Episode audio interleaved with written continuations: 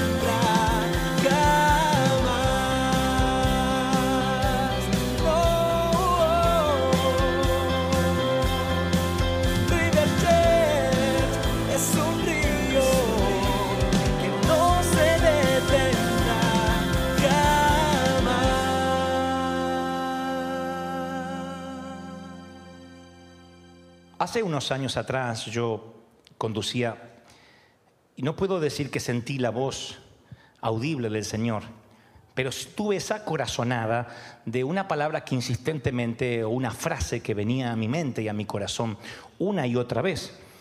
Supuse al principio que estaba recordando algo y después, ni modo, entendí que ese era el Espíritu Santo que de alguna forma me hablaba y me estaba direccionando a un mensaje. Lo que me venía a la mente era, y no sabía, y no sabía, no sabes, no sabía, no sabes, no sabía. Yo no entendía qué era lo que el Espíritu Santo quería decirme. Me llegué por la tarde a casa y empecé a buscar en la Biblia, en las concordancias, si aparecía la frase no sabía, son dos palabras, no sabía. Y de pronto salta a mi vista que no sabía aparece en dos episodios muy particulares, conectados entre sí, aunque distanciados en tiempo. Los dos son, involucran a personajes conocidos de los que componen los eh, profetas o los hombres de Dios del antiguo pacto. Uno de ellos es Sansón, uno de los jueces de, de Israel, que la Biblia narra la mayoría conoce la historia y si no les repaso rápido, no se trata de un héroe de la mitología griega, Sansón realmente existió, no hablamos de Hércules, hablamos de Sansón, aquel hombre cuya fuerza sobrenatural residía en que la presencia de Dios, que la unción de Dios reposaba sobre él. Ustedes saben que se involucra con una mujer, esta mujer trata de quitarle el secreto de su fuerza y luego él finalmente termina confesándole. Ella le dice que los filisteos los van a atacar. Él trata de hacer lo que siempre hace, que es soltarse de cómo está amarrado y, e ir en contra de los enemigos, pero hay una ocasión en que él ya no puede. Y ahí es cuando aparece la palabra que el Señor me dictaba en el automóvil antes de enterarme de esta historia o de saber o de unir los puntos con la historia bíblica. Jueces 16:20 dice, y Sansón no sabía, Sansón no sabía que Jehová se había apartado de él. No sabía. Sigo buscando en las escrituras y encuentro otro no sabía famoso. Y esta vez involucra a Moisés. Moisés sube al monte, va a encontrarse con Dios, tiene un encuentro íntimo, es una reunión ejecutiva con el Creador de los cielos y al bajar su rostro resplandece y él dice que él no sabía, literalmente la Biblia dirá, él no sabía, Moisés, que la piel de su rostro estaba resplandeciente. Éxodo 34, 29. Así que me encuentro con dos personajes, uno que estaba inconsciente de su nueva adquisición espiritual ¿m? y otro que estaba inconsciente de su pérdida espiritual.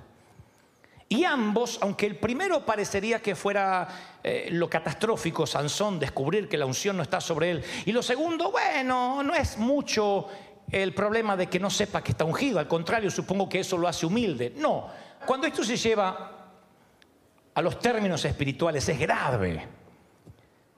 Mi gran paranoia ha sido, es y será hasta el fin de los días en que Dios me tenga a bordo de esta nave insignia, es que lo sagrado se vuelva común, que de pronto demos por sentado lo que tenemos. Y ese es el caso de Moisés.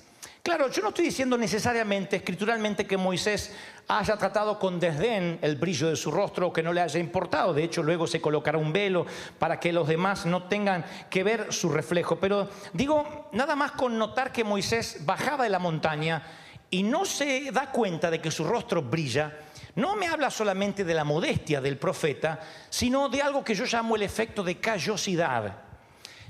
Si tú estás expuesto a lo sagrado o a lo profano, el tiempo suficiente se te hará lo que yo llamo callos emocionales en cualquier área a la que estés expuesto demasiado tiempo.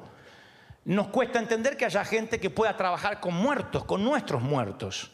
Cuando alguien fallece los maquillan, los peinan, los, eh, les alegran la ropa, mejor que cuando estaban vivos. Yo he conocido muertos que no los reconocí. Dije, este hombre no se bañó nunca en la vida y de muerto dan ganas de casarse con él otra vez, piensa la viuda.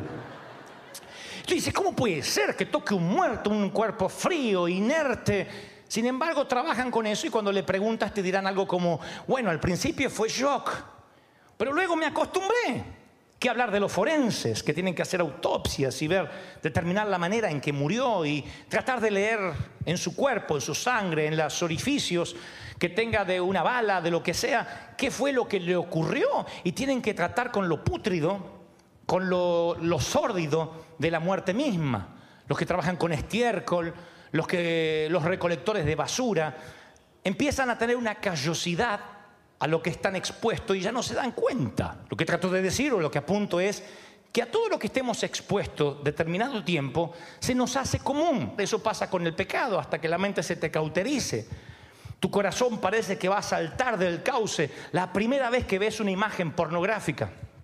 Y dices, bueno, simplemente vi una imagen, solo es eso, ya me arrepentí. Pero luego eso es una semilla que queda sembrada en tu subconsciente y quieres ver más, y quieres ver más, y quieres ver más. Y cuando te adentras en la gente que confiesa sus adicciones, te encuentras con zoofilia, con necrofilia y cualquier perversión, hasta la pedofilia que incluye a los niños.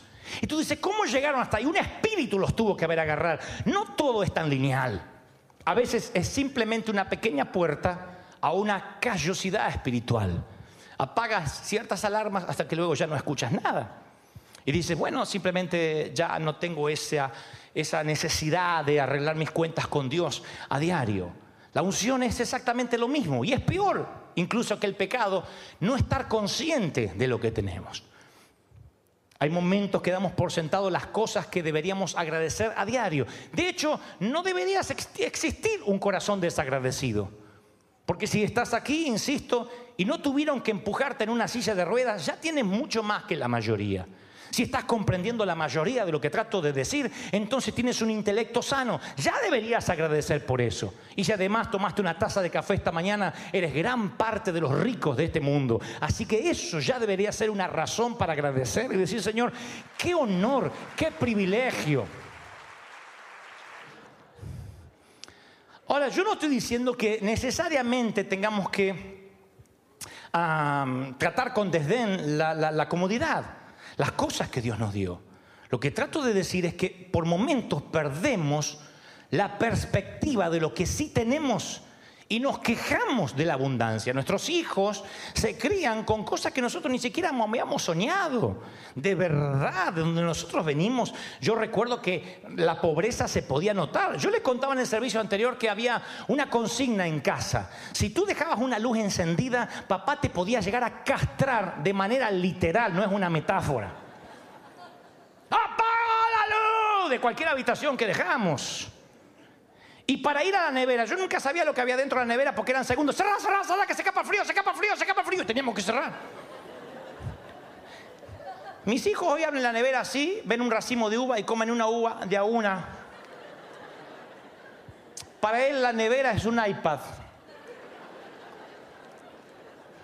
Y si uno dice, se escapa el frío, hay más, te dice. Mi gran temor es que ellos den por sentado lo que nosotros no podíamos dar por sentado. Y es ahí cuando nos volvemos petulantes. Es ahí cuando nos volvemos insoportables. El orgullo no tiene que ver con la, cuenta bancaria. Yo conozco gente rica que es tan miserable en su carácter, es tan pobre aunque tiene una fortuna en el banco y una mansión en la zona más exclusiva. Y conozco gente que no tiene lo que quisiera tener, pero vive feliz, tiene el contentamiento que decía el apóstol Pablo, sabe regocijarse en lo que tiene. ¿Por qué? Porque el dinero, como dije hace unos servicios atrás, el dinero no te cambia, muestra lo que eres. Cuando eras pobre no podías mostrar lo que eres, ahora sí lo puedes mostrar. Entonces ahora la gente sabe, ¿cómo lo cambió este los Estados Unidos? No, que antes nadie te veía. Ahora lo pueden mostrar. A veces vemos un boxeador, un jugador de fútbol, que de la noche a la mañana gana una fortuna por un contrato millonario con Europa y decimos, pero qué petulante, cómo la plata lo cambió a este. No, era así, nada más que nadie lo vio haciendo bullying antes porque era pobre. Ahora todo el mundo está expuesto y ve lo que es la esencia. Entonces, cuando la esencia es expuesta, muchas veces justamente es a causa de la unción. A causa de la unción se nos empieza a notar lo que somos. Y una de las cosas que se empiezan a notar es el desdén que tenemos hacia la propia unción que reposa sobre nosotros. ¿Por qué de pronto todo se nos hace común? ¿Por qué podemos prescindir de un servicio de domingo diciendo, bueno, me voy de vacaciones este domingo? Sí, sí, podría irme cualquier día, pero voy el domingo. ¿Por qué? Porque decimos, el próximo domingo la iglesia estará allí, la presencia de Dios estará allí y el pastor estará allí. Pero hay gente que no tienen esos tres privilegios, ni una iglesia, ni un pastor, y mucho menos la presencia de Dios. Olvidar la unción, tenerla por común, dejarla pasar por alto, me atrevo a pensar que es tan pecado como dejarla como no tenerla, o como perderla, o como dejar que se te escurra entre los dedos. Tienes que agradecer a Dios por servir al Señor, agradecer por poder orar, por poder doblar tus rodillas, por poder cantarle. Es un privilegio que no podemos perder, esa llama sagrada, porque si te civilizas y pierdes ese salvajismo, esa locura divina, entonces tu niño ha de comenzar a morir pero qué lindo cuando alguien te transmite pasión y parece que se sale de, sus, cauces para hablar y dice, Dios me ha transformado. Tú dices, ¿cuánto hace que tienes con esto? 40 años y sigo como el primer día porque no permito que lo sagrado se me vuelva común. ¡Aleluya! ¡Wow! Así que sigo leyendo las escrituras y de Moisés me encuentro con Sansón, que pierde la unción o la presencia de Jehová, ya no está con él y tampoco se da cuenta. Pablo le diría a Roma, ustedes no viven según la carne, Romanos 8, 9, sino según el Espíritu. Si es que el Espíritu de Dios mora en ustedes. Si alguno no tiene el Espíritu de Cristo, no es Él. Miren qué categórico que es. ¿Mm? No tienes al Espíritu de Cristo, dice la versión Dante habla hoy, está fregado. No tienes nada. O sea, lo que está diciendo Pablo, no hay grises, no hay lugares neutros. En el, en el principio espiritual no hay vacíos, no hay sitios que pueden permanecer vacíos. Si estás vacío de Dios, tú abres un vórtice, una compuerta Tú abres un portal al enemigo. Tú no puedes ser neutro. No existe la posición neutral. Yo leía cuando niño las fábulas de Esopo y Esopo contaba la fascinante historia del murciélago.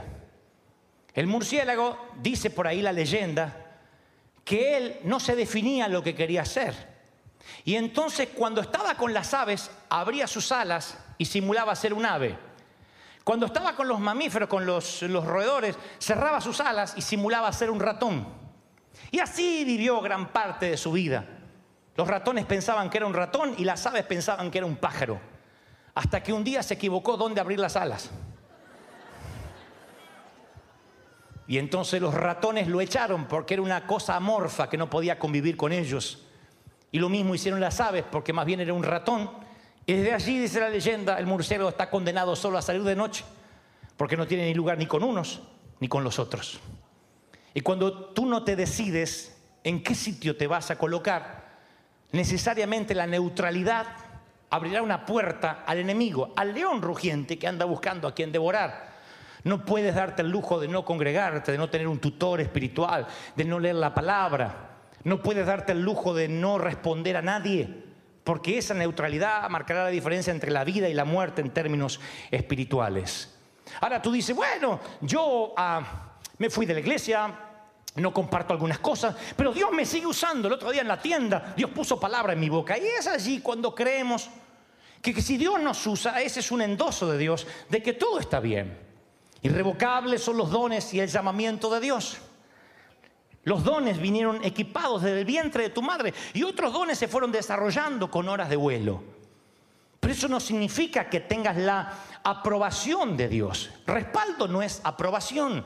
Es algo que nos cuesta horrores, inclusive a los ministros, entender. Oh, por Dios, lo hemos oído desde niños. Sin embargo, un día creemos que la aprobación es igual al respaldo. Si un día nuestra niña de grande dice, papá, estoy embarazada de mi novio, yo la voy a respaldar. Tengan por cierto de que no la echaremos de casa.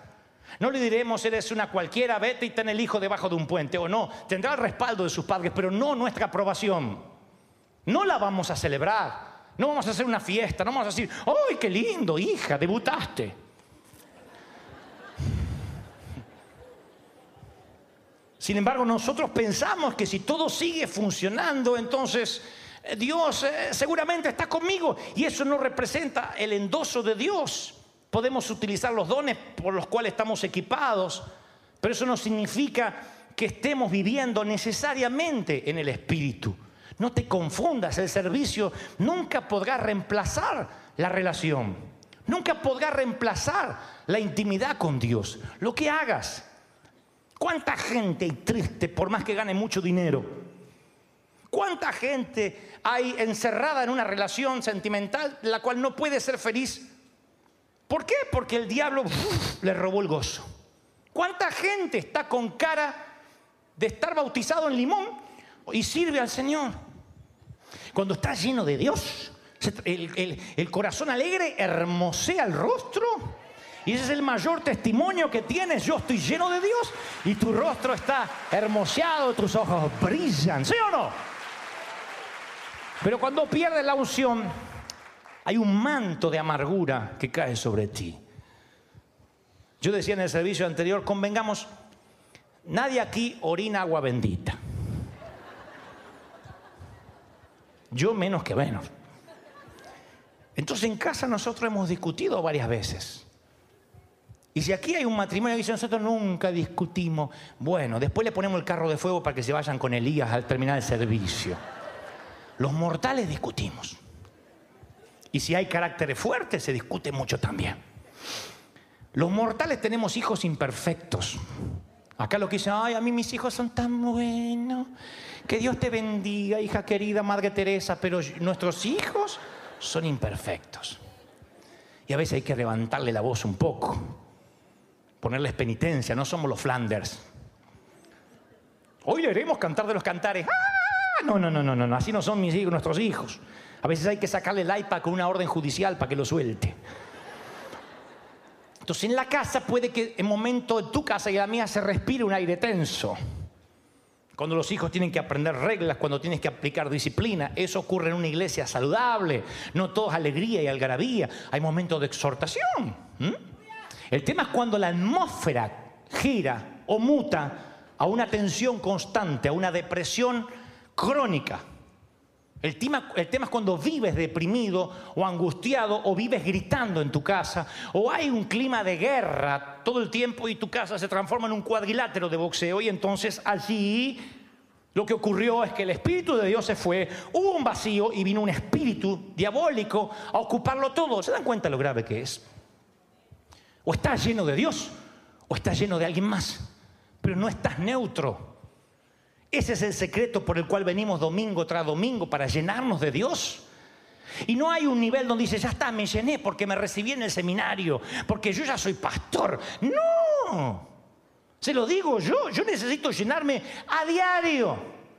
Porque cuando me levanto a la mañana y oro, yo siento que estoy un ciento por ciento, pero subo al frigo y se me baja un ochenta. Y luego alguien me habla en inglés y no me entiende y quiero comer y se me baja un 40. Y mi señora me dice, mi mamá viene a casa y se me baja a cero la unción. Pobre suegra, Dios la mantenga en la gloria y lejos en Argentina. Y entonces necesito llenarme porque luego yo siento que estoy eh, beligerante que mi carácter está a punto de explotar, soy una bomba de tiempo, que tengo poca paciencia con mis hijos, me doy cuenta que contesto mal, que cualquier tontería, bobería, babosada me saca de la gloria y se me vuela la paloma y me bajan los buitres. Y tú dices, ¿qué me está pasando? Me estoy volviendo viejo. Te estás vaciando. Y bienvenido a la vida real. Ustedes tienen vidas reales. ¿Ustedes creen que esta unción y esta palabra te va a durar hasta el próximo domingo? No. ¿Qué necesitas? Llenarte. Recordar. Desde Génesis hasta Apocalipsis la palabra es recuerda, recuerda, recuerda, recuerda. Lo que pasa es que nosotros tenemos adversión a la idolatría y todo nos parece idolatría. Nosotros tenemos un arca, una, un arca del pacto allí, una réplica obviamente, y nadie la está adorando, pero nos recuerda que estuvimos tres años congregándonos en hoteles. Y el arca del pacto tipificaba la presencia de Dios en cada sitio, en cada lugar. Pon unas piedras, son 12 piedras a la orilla del río para que tus hijos pregunten de qué es. Es Dios que nos hizo pasar por tierra seca. Coloca una piedra, coloca un altar. La Biblia está llena de altares, de piedras. Lo que pasa es que nosotros enseguida pensamos, idolatría. La Biblia puede ser bibliolatría también. Porque la Biblia no es un fin en sí mismo. No sirve el conocimiento si no hay transformación. Como dije la vez pasada, ¿de qué sirve que te aprenda todos los versículos de memoria si no los aplicas en tu vida? Si no sabes vivir la palabra a través del Espíritu Santo. ¿Me están entendiendo, sí o no? Entonces el Señor dice, una vez más, no puedes nunca permitir que lo sagrado se vuelva profano, pero tampoco puedes permitir que lo profano se vuelva sagrado. Tienes que entender bien dónde estás parado en el Señor y decir, tan pronto yo pierda lo sagrado, estaré tocando lo profano. Es así, es visceral, es literal, es tal cual lo estoy transmitiendo. Tienes una cosa o tienes la otra. Por eso es que no existe la gente buena en sí misma. Si no tiene a Cristo en el corazón, esa persona está en pecado, aunque diga, tengo una sola esposa, tengo un perro, pago mis impuestos. Eso habla de que no existe la neutralidad. Saúl se llena de celos. Escucha una canción, Saúl mató a mil y David a sus diez mil y se llena de celos. Y le empieza a tirar lanzazos al que se supone es el yerno, al que le dio la dignidad poca que está teniendo Israel en este momento de quitarlo de las fauces de un gigante filisteo que dos veces al día en el valle de Ela los provocaba. Y lo quiere matar porque está lleno de celos, de envidia. Cuando pierdes la unción hay una miopía que te agarra y todo lo que hace otro para Dios empieza a molestarte. Te transformas en el hermano mayor del hijo pródigo. Te transformas en los que trabajaron todo el día molesto por el obrero de la undécima hora. Te molesta que Dios use a otro. Yo suelo decir siempre cuando alguien se enoja, ¿y qué culpa tengo que Dios me bendiga tanto? Tengo las mismas 24 horas, los mismos 7 días de la semana y el mismo Dios que tú. El mismo Dios que tú. Tú decides en quién confiar, en cómo confiar. Alguien tiene que decir, amén, ese es mi Dios, aleluya. Y finalmente Saúl no quiere que David esté cerca, no quiere estar con ungidos, siente que alguien le corre las marcas y eso lo, lo incomoda. ¿Mm? Cuando te encuentras con alguien de oración y tú no estás orando, sientes cierta adversión. Si de repente estás teniendo más afinidad con gente carnal, con gente que habla con palabras soeces, con gente que le encanta el doble sentido y no te sientes incómodo, eso debería ser un danger, danger, danger, una alarma. Te estás alejando de la presencia de Dios.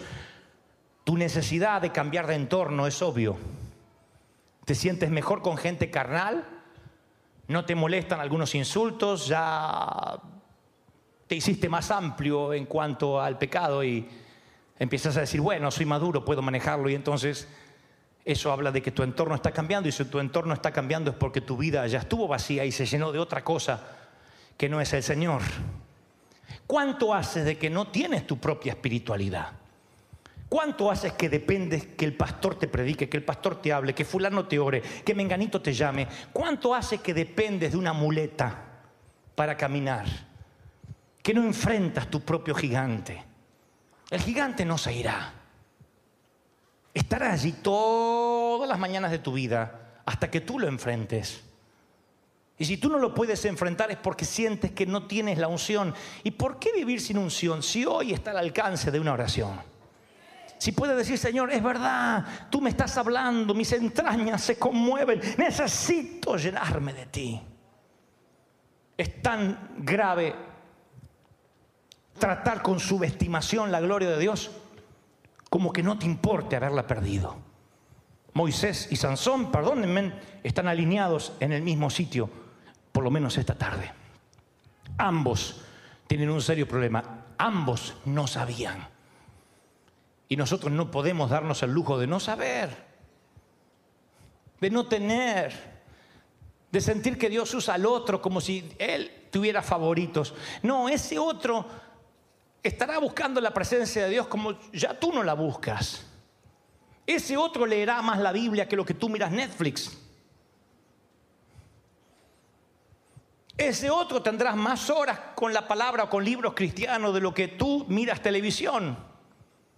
Ese otro sabrá más de Dios que lo que tú sabes de la liga o de la Copa Confederaciones. ¿Se dan cuenta? Ya no hablamos de qué es pecado y qué no es pecado. Tiene que ver con prioridades, con un voto de prioridades. Cuando tus prioridades están bien puestas a mirar Netflix, a internarme en el mundo del fútbol. Todo es lícito, pero no todo te conviene si reordena tu cronograma. Si en primer lugar hay un ídolo que compite con tu relación con el Señor, allí es cuando la unción se te empieza a perder, se te escurre entre los dedos, cuando las prioridades se cambian. Tú puedes irte de vacaciones cuando quieras, pero si a la primera de cambio estás esperando faltar un domingo, eso me habla a los gritos de que tus prioridades no están correctas.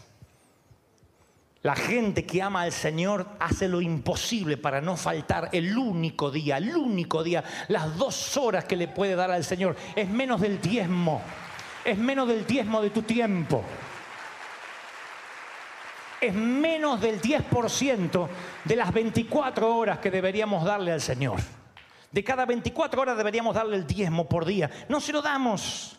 Ni siquiera somos el pueblo judío que tenemos un día donde no hacemos nada y solo es el día del Señor. No, nosotros nos vamos de aquí, algunos vamos a almorzar, otros se van a la casa, otros miran televisión y otros se relajan. Ya tuvimos nuestra cuota de Dios. Eso no debería ser un motivo de agradecimiento. Sí, Dios no nos pide más, pero pide que tu consciente esté aquí. Que le adores en espíritu y en verdad, no de labios. Que cuando cantes una canción sepa lo que estás cantando. Que digiera las palabras. Que adores en espíritu y en verdad. Que tus canciones no sean la repetición de alguien más. Que la palabra no quede aquí y salga por aquí, sino que se anide, que se selle en tu corazón. ¿Cuántos dicen amén? Si alguien cree que Dios habló, que se escuche ese aplauso. El Señor ha hablado esta tarde.